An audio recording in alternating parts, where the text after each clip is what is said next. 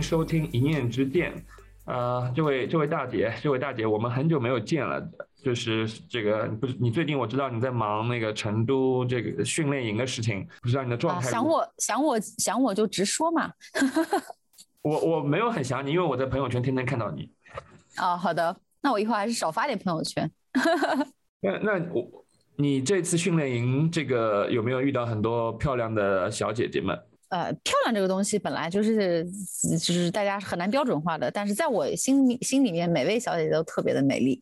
嗯，因为我觉得这一次遇到的这一批，呃，就是呃，我叫我叫他们称他们为呃创变者，做在在做一些创业跟创新跟变革的事情。我觉得他们有一个共性，就是我觉得他们都在追求一种啊自我的认知，然后他们希望说通过自己的一些嗯。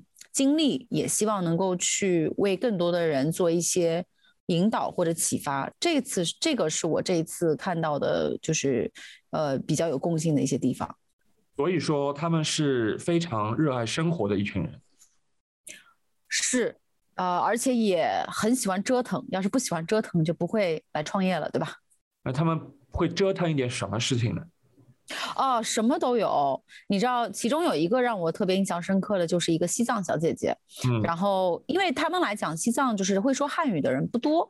然后呢，像他们这种有机会接触这个学习，他的一些就是职业规划，可能是做这个乡村教师。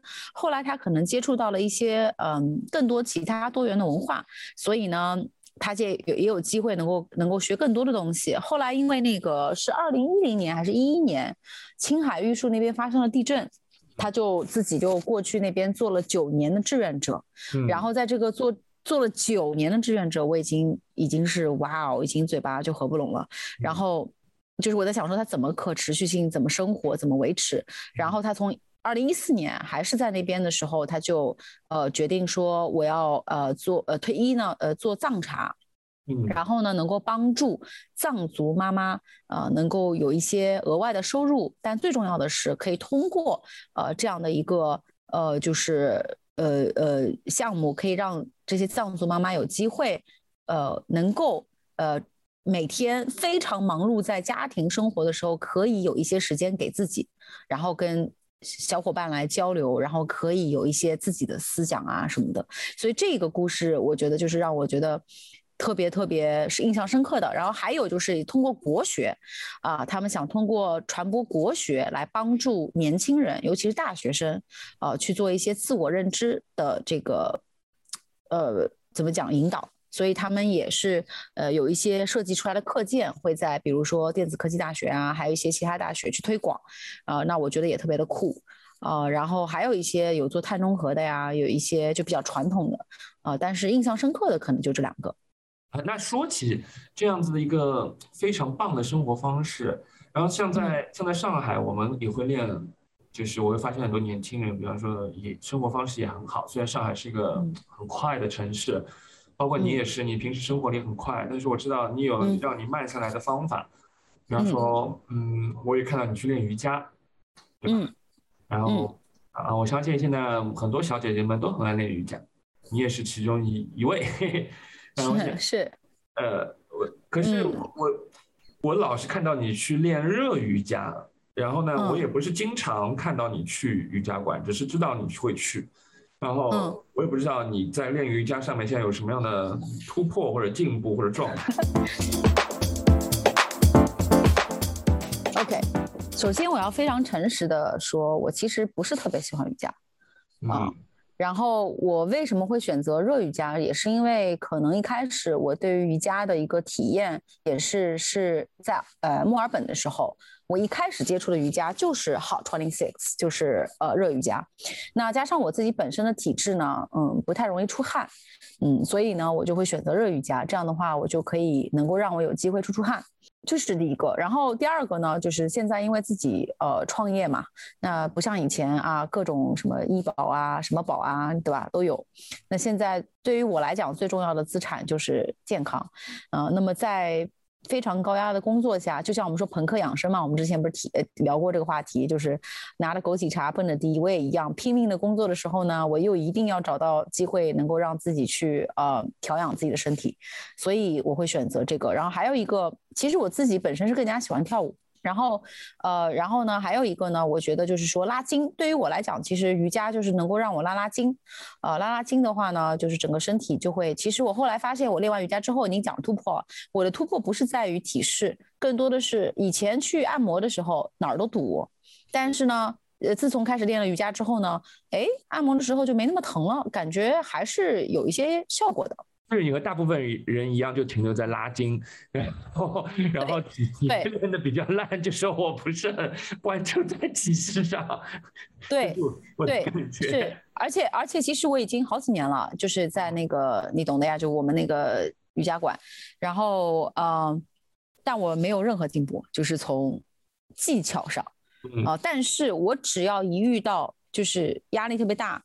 或者是呃什么的时候，我只要一进到瑜伽馆，我不我不是说健身房啊，嗯，就瑜伽馆，健身房是在我运动完之后，我会就冷静下来，瑜伽馆是我一进去，我整个人就就平静下来了，我就有的时候就是去那边充电。嗯，那那你觉得这是不是一种上瘾的一种状态？就是给别人就是走进瑜伽馆，我就会上瘾？呃，我觉得对于我来讲，也不是说上瘾吧，我觉得会挺有用的。呃，当然了，就是按照我们自己平时还是会追求一些呃，就是思维向上的人，像你和我，我们其实这个也都是知道这个是外力的一些东西嘛，嗯，但是的确是会让我，就是一旦有遇到某种事情的时候，情绪的时候，我第一件事情就是啊，立马 也冲去瑜伽馆待一会儿，然后随便上节课这样子，然后就好多了，嗯。因为瑜伽馆现在人特别多，你会发现，嗯，好的老师的课就是里边的人都是乌泱泱扑出来的。然后我人又高，然后又手又伸不开，然后又混合着大家的汗味啊，然后这个各种臭味啊。你知道我上我我我去上英语家，我一直被别人呃屁股在我脸前脸就是在做那种桌板一样，在屁股在我面前放屁，很多次。那你应该选。你应该选第一排或者第二个，就是就是你去教瑜伽。然后然后，而且瑜伽馆有很多很多这种嗯，我也看不懂的现象啊。就比方说，我我们来我们来看看是是什么样的现象，我我遇到过的，你你可以说说看你的，就是嗯，有有有一些呃女孩子或者是中年姐姐，那个一天可以上四五节课，我不知道他们哪里来的体力。这个我其实也很困惑，虽然因为我自己一般就是一般我都是只上一节。我首先第一我没有那么多时间，因为首先我先过去瑜伽馆，然后再上课，然后又要再洗完澡再回去，对于我来讲是个很奢侈的行为啊。然后呢，嗯，第二呢就是说，但我在换衣服的换衣间就经常会听到，就是你刚刚提到的这些姐姐们啊，我今天是已经上三节课啦，我后面还有一节课，我在想说。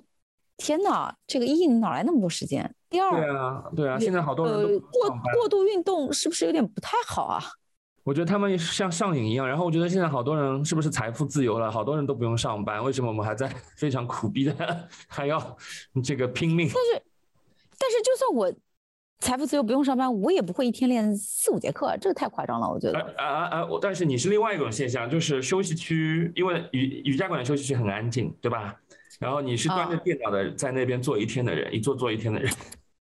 那是啊，首先一对吧？你你这个他当然所以嘛，因为你选择了这么贵的一家瑜伽馆跟健身房，你你你你花了这么多钱，当然是最大化自己的利益。第二呢，就是工作累了去动一动，撸撸铁，然后上两上节课，然后再回来，我就觉得嗯，有的时候我基本上一周在。那边的时间会会比在办公室更加多，然后像呃，所以就很烦啊，就是你知道，我们只是想过去坐一下，倒瓶水，然后发现怎么大家都在办公，有些就好内卷，就 是的，是的，卷到了这种嗯健身娱乐的地方，是的，呃，而且很多很多像我们这样的，对的，还打了 con call，是的，然后我自己也知道不太好，但是呢，嗯，有的时候真的，嗯，偶尔。偶尔也也也要素质稍微稍微不太好一点，就就我们就慢我我就默默的翻了个白眼走了过去。然后然后 然后然后还有还有，怪不得怪不得我每次在那边感觉耳朵发红，估计就是你在给我翻白眼。肯定不是我，你放心，有很多人会给你白眼的。而且还有一个现象就是很多人会，嗯，拼老命的练很高难度很高的体式，他们以练倒立为荣，就是就是我我不理解啊，当当然也有很多人不理解，他会觉得说人嘛就本来就是双腿走路的，为什么一定要手倒过来走路？为什么要把屁股翻上去？呃。我挺，我倒不是不理解，我是一，我挺羡慕他们的，但是倒没被卷到，因为我觉得我是去，其实说实话，我是去放松的，就好像前段时间我我不是又迷上滑雪，然后然后有好多人都骨折了嘛，然后还有个女生就是上海的，然后当时好特别出了名，出了名是因为她当时摔完之后身体动不了，从那个吉林幺二零一路开回上海花了一万五，然后。我我们就说嘛，我们明明是去玩的，又不是去玩命的，所以我不知道，就是那些练的技巧特别好的，未来是要做老师，还是说这个体式是真的能够为自己的这个嗯身体的健康可以带来特别大的利益？这个我不太懂啊，因为你我你知道我不是技巧型的，嗯，因为老师上课本来就教教大家做了一个很基础的体式，那。呃，大家都能做出来。然后呢，突然就发现有一位小姐姐，突然就把她这个动作变成了一个很难很难的动作，然后在众人的面前做出来。然后大家，哎，你觉得是什么心态？我觉得好炫耀啊！有什么好炫耀的？软了不起啊！哦，反正我就看着，我就说哦，你牛。然后我就继续很挫的在旁边。还有最后一个，我我看到就是。瑜伽馆真的是一个八卦集中的地方，大家都挺爱说八卦的，尤其是老师的八卦，尤其是男老师的八卦。你是被说的那个是吧？我不是，我不是，就是我瑜伽馆，我说在瑜伽馆啊，哦哦哦，就是呃，有人的地。对啊，有人有人的地方都有江湖嘛。我是比较少，而且我跟你讲，我去瑜伽馆，我其实我看到有些人在那边经常练的话，会交朋友，因为可能像你说的，一天上四五节课，然后脸很熟就怎么样。我一般就是特别的直接，就去上完就走，所以我从来都没有交过一个朋友。嗯，对，反正我我在瑜伽馆也没有啥朋友，然后觉得说自己练自己怎么好了，就就就不需要再去浪费自己的精力和时间了。来这里本来就不想说。这这是我的对，对，嗯，所以，所以我也不太清楚，可能就是，但是肯定嘛，有人的地方肯定是鱼龙呃鱼龙混杂的嘛。呃，刚刚你说你特别喜欢上热瑜伽，对吧？因为其他课你都不上嘛，因为你是你热瑜伽先接触的嘛。然后我我是最讨厌上热瑜伽，因为很干嘛，又很难过，因为一直出汗嘛。然后我，你猜我最喜欢上什么课？呃，你最喜欢上上什么课？我最喜欢上冥想课，因为基本上一节课就可以躺在那边睡觉。我到现在一次都没有上过，我觉得我得去试一下。我觉得我在瑜伽的这个体式里面最喜欢的就是西法阿桑纳，就那边啊，终于可以躺平了。对，然后就是，嗯，有一次我睡了，然后我打呼噜了，然后老师来摇醒我，然后我又打呼噜，又摇醒我，就一节课一直在摇我。那你这样，你这样的话算有练到这个 效果吗？因为我真的很累，我想睡觉，然后，然后我我以为是我一个人打呼噜，然后影响到了其他同学，然后他把我摇醒以后，我发现周周围的人都在打呼噜。哦，嗯，那其实没有。对，我觉得，我觉得就是就是你可能就是想要去那边休息。我有的时候也会这样。你哦，想起你说的这个休息区当自己的办公室哦。呃，我我我有的时候说实话特别累的时候，当然不是经常这样的。嗯，你知道瑜伽馆那边不是在男男女换衣的中间不是有个地休息区嘛？那边的那个休息区就是没有桌子的。我有的时候会去那边睡觉。嗯。那很正常嘛，就是累了嘛，肯定都要休息的，你说对吧？而且他休息对，就是让你休息，很安静。对对对。可是瑜伽又不是我们古代的瑜伽啊，真的不是我们所想的这样子的。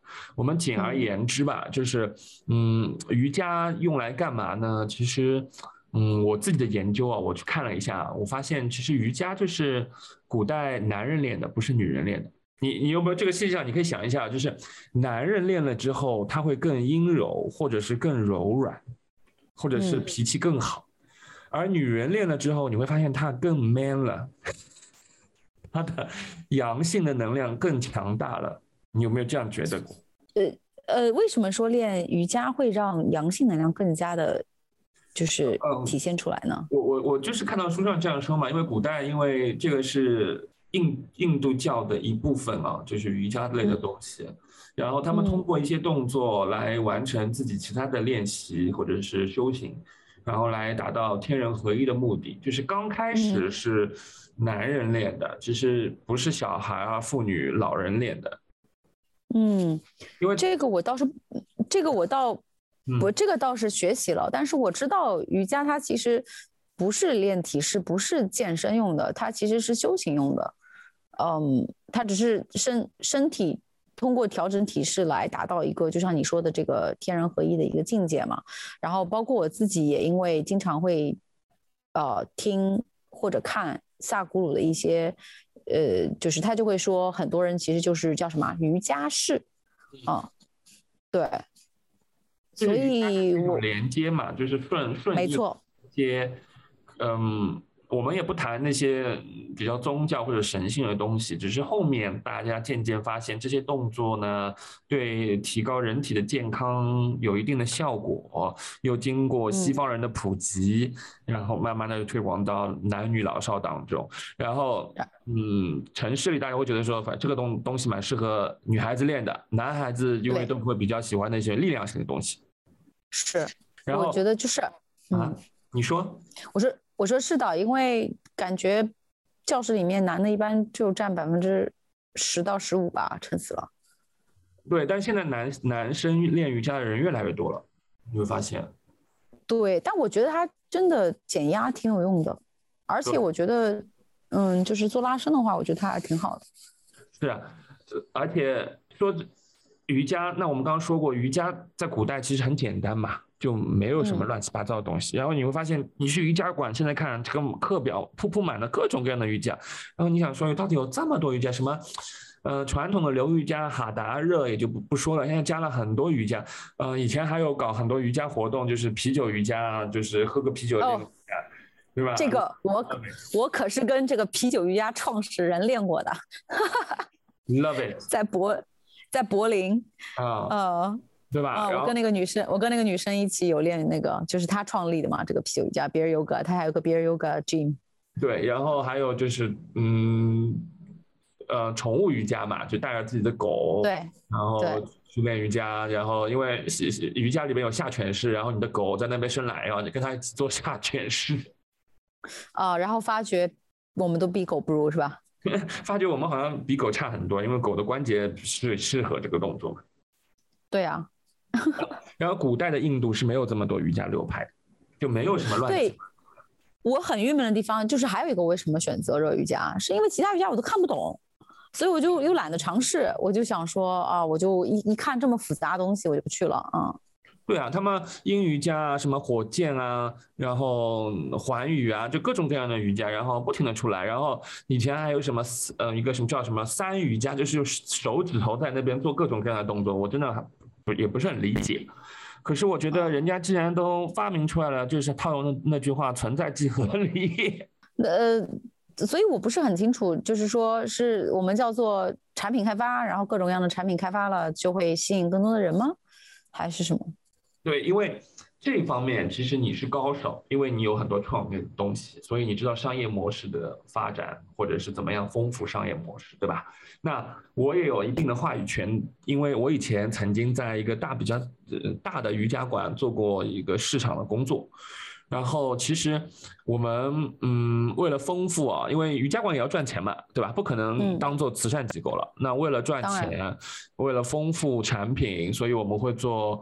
各种各样的设计，其实里边有很多很多的套路，啊，你一个会员从买卡这个体验开始，对吧？从买卡开始，对他来说，嗯，你买了卡，你要来不停的刷课，然后一天上四五节，这样其实是亏本的。谁亏本？瑜伽馆亏本，应该是对对对啊，对，因为瑜伽馆有平效嘛，你看他你你节节课爆满嘛。然后对啊，就就好像咖啡馆，我买一杯咖啡坐那儿坐一天嘛，它没有流动性。对，它跟健身房一样，它最好希望你不要来，然后呢，他就卖更多的卡，然后那其实卖卡并不是最赚钱的，因为刚开始呢他们会卖年卡，然后呢大家觉得卖年卡不赚钱，然后开始卖次卡嘛，因为次卡比较赚钱嘛。然后后面他们觉得次卡也不是很赚钱，然后他们就会嗯卖私教。其实他们最想要你买的是私教，瑜伽的私教，因为贵，非常贵。嗯，对，而且而且呃利润很高。你想你想高端的瑜伽馆，它一节私教他卖你。嗯，八百块一千哦，我估计也是八百到一千，一千一节课对吧？那一个瑜伽老师的课时费，嗯，他就收个呃两三百或者是三四百对吧？三四百或者就算他五百好了，那对于这个馆来说，他净赚一节课也有三百到五百之对吧？这那对他来说，这这是一件划算的事情嘛？然后他会开各种工作坊培训。他希望你就是不停的花大钱去再消费，就去买他的培训也好，然后去买他的这个课程也好，他会不停的给你进行一个呃 marketing 都惯用的这种灌输式的洗脑嘛。嗯，这个就是我们叫 upselling，就是买完这个我再卖你那个，然后再买你那个，还有卖衣服啊，他那儿有卖衣服的，卖衣服自己的品牌。对，反正卖衣服，我反而觉得成本并不是最高的，因为他能拿到的衣服的价格，呃，差不多是三到五折之内，五折已经很高了嘛，三折左右嘛，因为一般性瑜伽服的成本大概在两折左右，两二两折到二点五折，那他一般拿到三折嘛，那他能卖给你嘛？但是，嗯，因为现在瑜伽服的牌子也很多，所以大家不一定会在你的馆里边买，他会出去买，对吧？嗯。这部分反而不一定是最赚钱的，最赚钱的是私教和那个工作坊或者是呃瑜伽老师的培训，因为你瑜伽老师一次培训就要两万块来。是的，你是说培训想要成为瑜伽老师的人是吗？对对对，嗯，那就要两万，对吧？那是，而且你你这个培训，嗯，只是一个嗯。能教基本的瑜伽的培训，你还有很多流派式的瑜伽的深入的培训呢。你还要培训解剖，你还要孕产，你还要上阴瑜伽，你还要呃火箭啊什么，全部加起来，那你想你要扔多少钱进去？如果这个馆能把能能请到好的老师，能把这个利润给 run 下去的话，那对他来说的话，这部分也很赚钱，对不对？是。是因为因为我有一个朋友，他自己有两个叫叫什么 arrow，呃，flying 有个 arrow，嗯，呃，流就是反正就是，嗯，反正我觉得空中瑜伽那种，对不对？对对对对对对。然后，呃，我就觉得挺重资产的，就是你各种的装修投入 marketing，然后我所以我就说嘛，我我觉得这个做瑜伽馆。真的，而且现在又是属于红海，做的人挺多的，不管是精品的，还有像那种大的品牌。但是我真的觉得挺不好做的。是啊，是非常不好做。但是练瑜伽人其实越来越多了，所以我没有，有时候我也没有理解这个商业模式的变化。到底，嗯，练的人那么多，可是大家都想就是，嗯。买个年卡练，然后呢又不愿意掏出额外的钱来，呃，参加更多的拓展性的培训也好，或者是让让这这家馆赚钱的服务也好，就大家都很精明。哦，我觉得，我觉得，我觉得这个，反正我们的这个去的这家还是挺，我自己是觉得综合下来，不管是从，呃，而且当然是跟我去的这个地段的这个店。其他店我不知道啊，我是挺喜欢的，所以呢，我觉得他们不管是呃，就是我的销售的服务啊，然后整个环境啊，然后呃，都还 OK，除了还是除了就是约客有的时候难约而已，呃，就比较难约上。嗯，那我们刚刚又聊到，就是那这些练瑜瑜伽馆有这么多套路，那练瑜伽的人其实也也也已经练就了。一身反 PUA 的反套路的本事，可是大家躲不过的一件事情就是练体式。对你，你是不能倒立的，我知道你肯定没有这个本事倒立。呃，我肯定没有这个本事。呃，我我能倒几个立，但是，嗯，我实在到现在也搞不懂。其实我觉得在瑜伽当中最内卷的部分是练体式。就大家一定会比拼，我练出了什么高端的体式。就是很多人会跟我，呃，我朋友圈很多人天天晒体式照的，然后练出了什么倒立啊，然后各种各种。那你会你会被卷到吗？像我不会被卷到，因为我很清楚我的定位，我就是一个非常菜的做拉伸用的，所以我也看到人家很厉害，我一点都不会被卷到。你会被卷到吗？因为你你是有这个技能的嘛。我。我也很认知，我这个年纪大了，很多动作也做不出来的，还有那个反人类关节的动作，我也做不出来的。呃，我也不想让自己受伤嘛，因为练习动作的时候，对，所以说我曾经看到过有一个老师，他他教人家倒立，他倒到一半的时候，嗯，应该是动作不慎吧，他压到了，或者是长期积累积累的呃疲劳，他压到了自己的嗯脊柱这边的神经，然后半瘫了。就是你所认识的一位瑜伽老师吗？对我以前接触过的一位瑜伽老师，就是他半瘫，就是倒立的时候在。所所以说，所有这些最终受伤的都是专家，像菜鸟就不太容易受伤。你然后没有这个机会，对，花了很多时间去恢复，然后大家就会，嗯，因为菜鸟很恐惧嘛，他不一定会去练这些动作，他觉得他都练不出来，他就不练了。嗯，反正他也只是为了来拉伸拉伸，跟你想的一样嘛，我来拉伸的。可是对于这些已经着迷的瑜伽的会员来说，练习高阶的体式真的是他们人生的一种梦想，或者是人生一定要做的事情。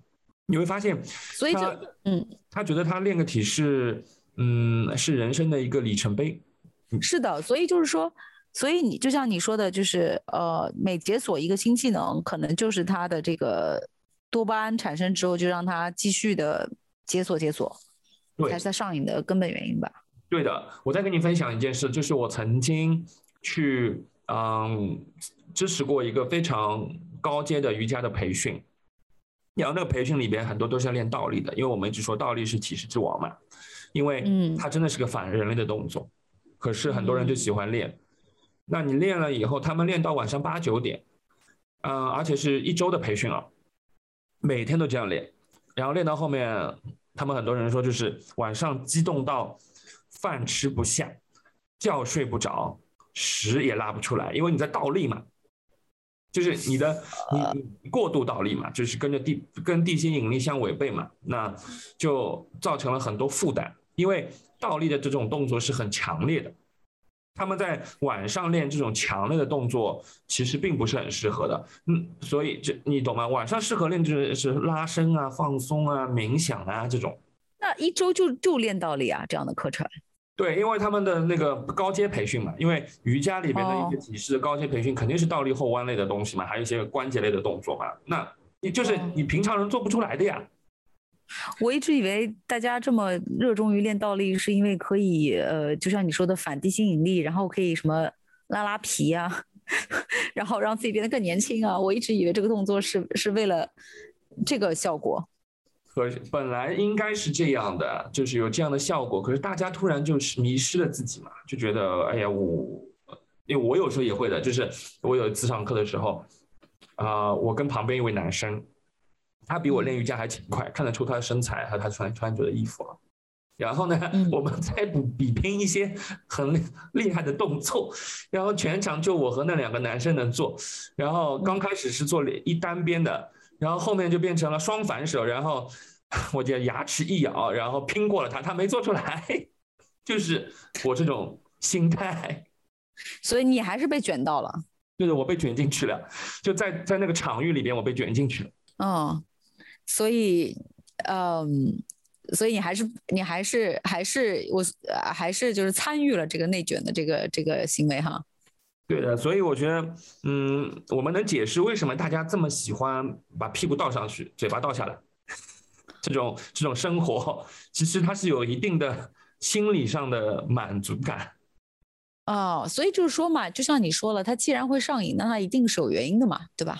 反正我的话就。就看着你们在那儿倒立，给你们鼓掌加油。而且在这个城市当中，像我们在在上海这种繁忙的城市，你会发现练瑜伽除了那些嗯中年姐姐们、嗯阿姨妈妈们，或者是嗯总总裁总裁们、CEO 们，大大部分都是中产，就是白天要上班的，然后晚上瑜伽馆特别拥挤的那种那一类人，嗯，对吧？嗯，然后呃，你会发现更有趣现象，我不知道你有没有发现啊，就你会发现。很多人都会穿一个 Lululemon，那大家之前都穿。是的，反正瑜伽馆里我看到百分之八十都是 Lululemon。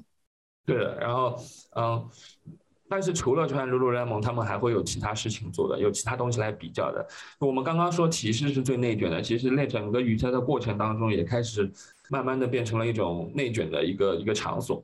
哦，反正我我的话，我会觉得你刚刚提到这个衣服嘛，我觉得衣服还是也是我去就是练瑜伽一个动力，会觉得哎，衣服，因为我自己还是平时你知道我的嘛，我平时呃，其实现在的瑜伽服是可以功能性的，它不是只是穿的瑜伽馆，你也可以外穿的，所以我基本上都是穿着一条瑜伽裤配别的衣服，所以又舒服，然后又可以穿出去，又漂亮。对啊，我你你会一直穿瑜伽裤吗？瑜伽的那个紧身裤、小黑裤吗？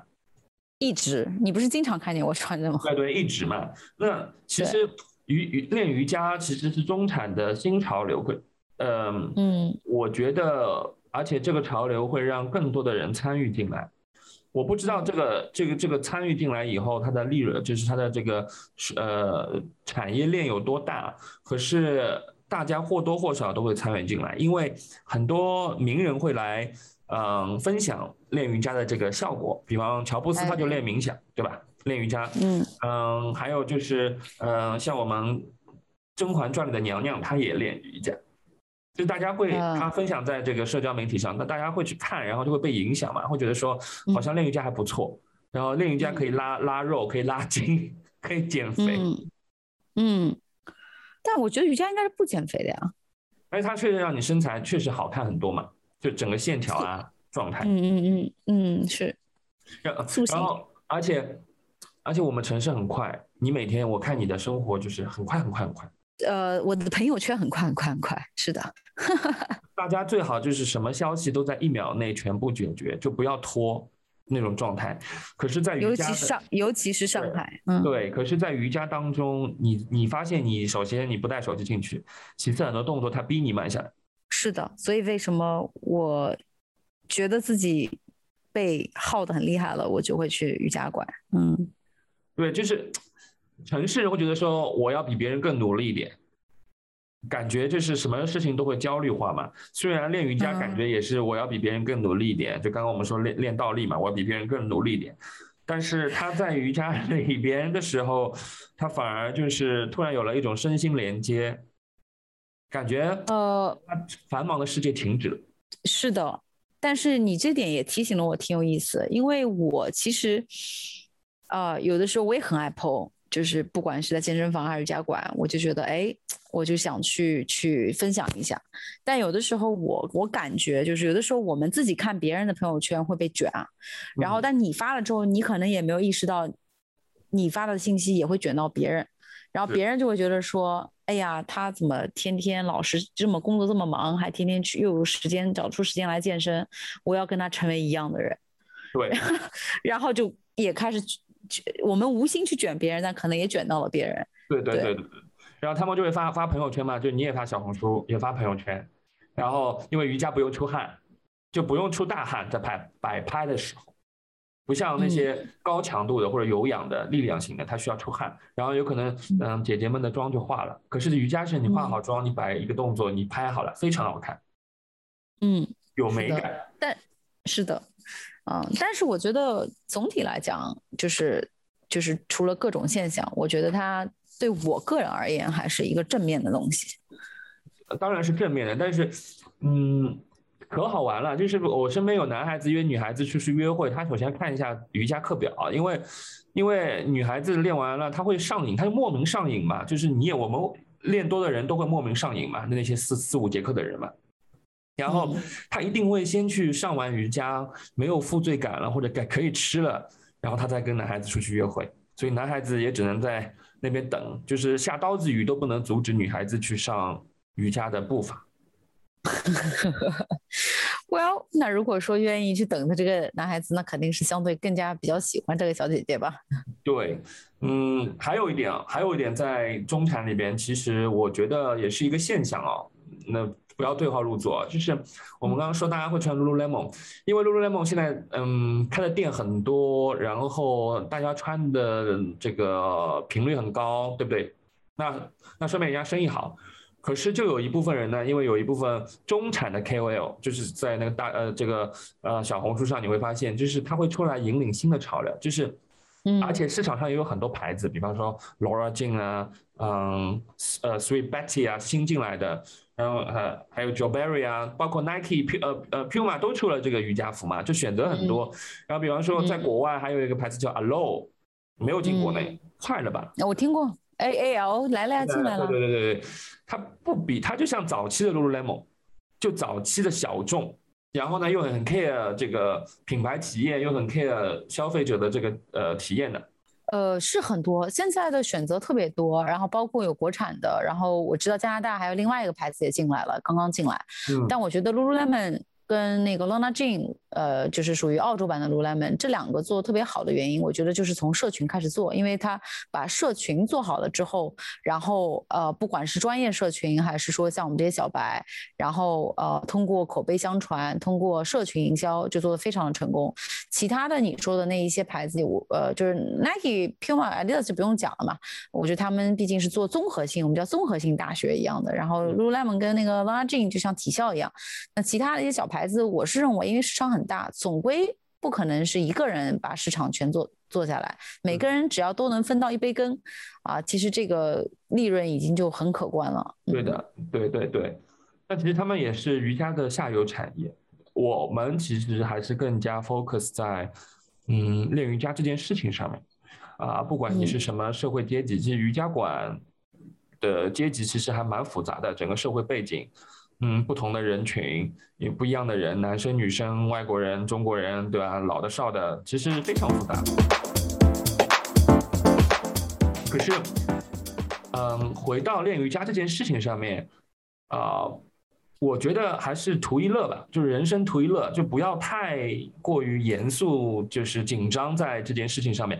呃，拼我我的理解啊，就是有些人拼老命练体，其实是对生活的一种宣泄。嗯，他他压力很大嘛？我们刚刚也说到，就是他啊，平时嗯太快了，他需要慢下来，或者他压力很大，就卷了太多了，他需要在体式里去发泄一下自己的压力。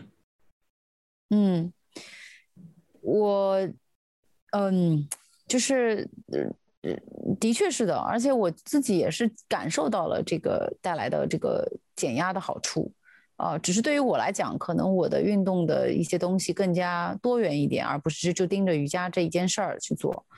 嗯，但是包括健身，我觉得也是同理可证。我看到很多男生练健身，天哪，这练的简直就是太上瘾了，一周，对对吧？嗯，所以所以我觉得很多的时候，包括我自己身边现在有个朋友，我也不太好意思说，但是我就感觉，嗯，就是我那个姐姐，我就觉得上瘾了，她会因为。没有去到他的课，他会觉得开始自责。我觉得这个就没必要了。然后我就在提醒他，我说你是不是现在有一些，嗯，就是就是强迫症，就是一定要强迫自己去做一件事情。我说身体是需要休息的，你不可能天天都去练，然后因为没有练而自责。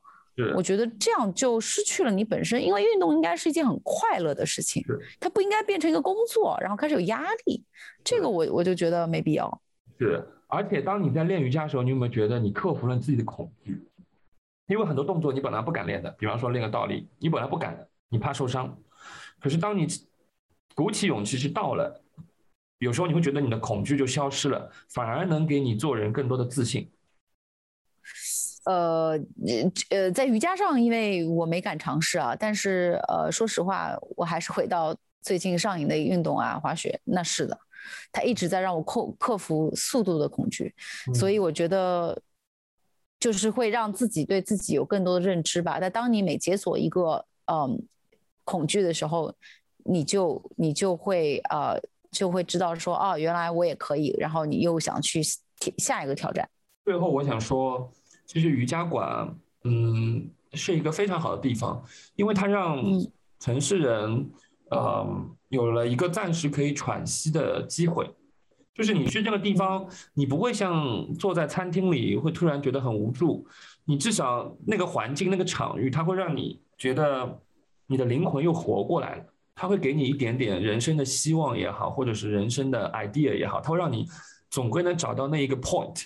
呃，对，我觉得，我觉得还有一个就是说，它是一个比较难得让你可以自己和自己相处的地方。嗯，因为我自己觉得，大部分的人身上背负了太多的标签和身份，很少有时间来和自己与自己相处。所以我觉得，呃，瑜伽它是一个非常好的一个属于自己的空间，可以来和自己相处。然后，同时我觉得它也是个非常好的一个工具，来和自己的身体做链接。因为很少有人，呃，会去真的花时间熟悉自己的身体。但是你做瑜伽的话，你肯定会。呃，去各种的这种，我老叫做叠来叠去、折来折去的，然后对自己的身体有更多认知啊。原来我这个关节这么硬啊，哦，原来我这个手伸不上去啊。你平时哪有时间会把注意力放在你的手上、脚上？你觉得脚走路是一件应该的事情，才发现原来我劈个叉这么难，对吧？所以我觉得它其实是一个让你跟自己身体建立链接的地方，嗯，所以所以我觉得还是挺好的一个。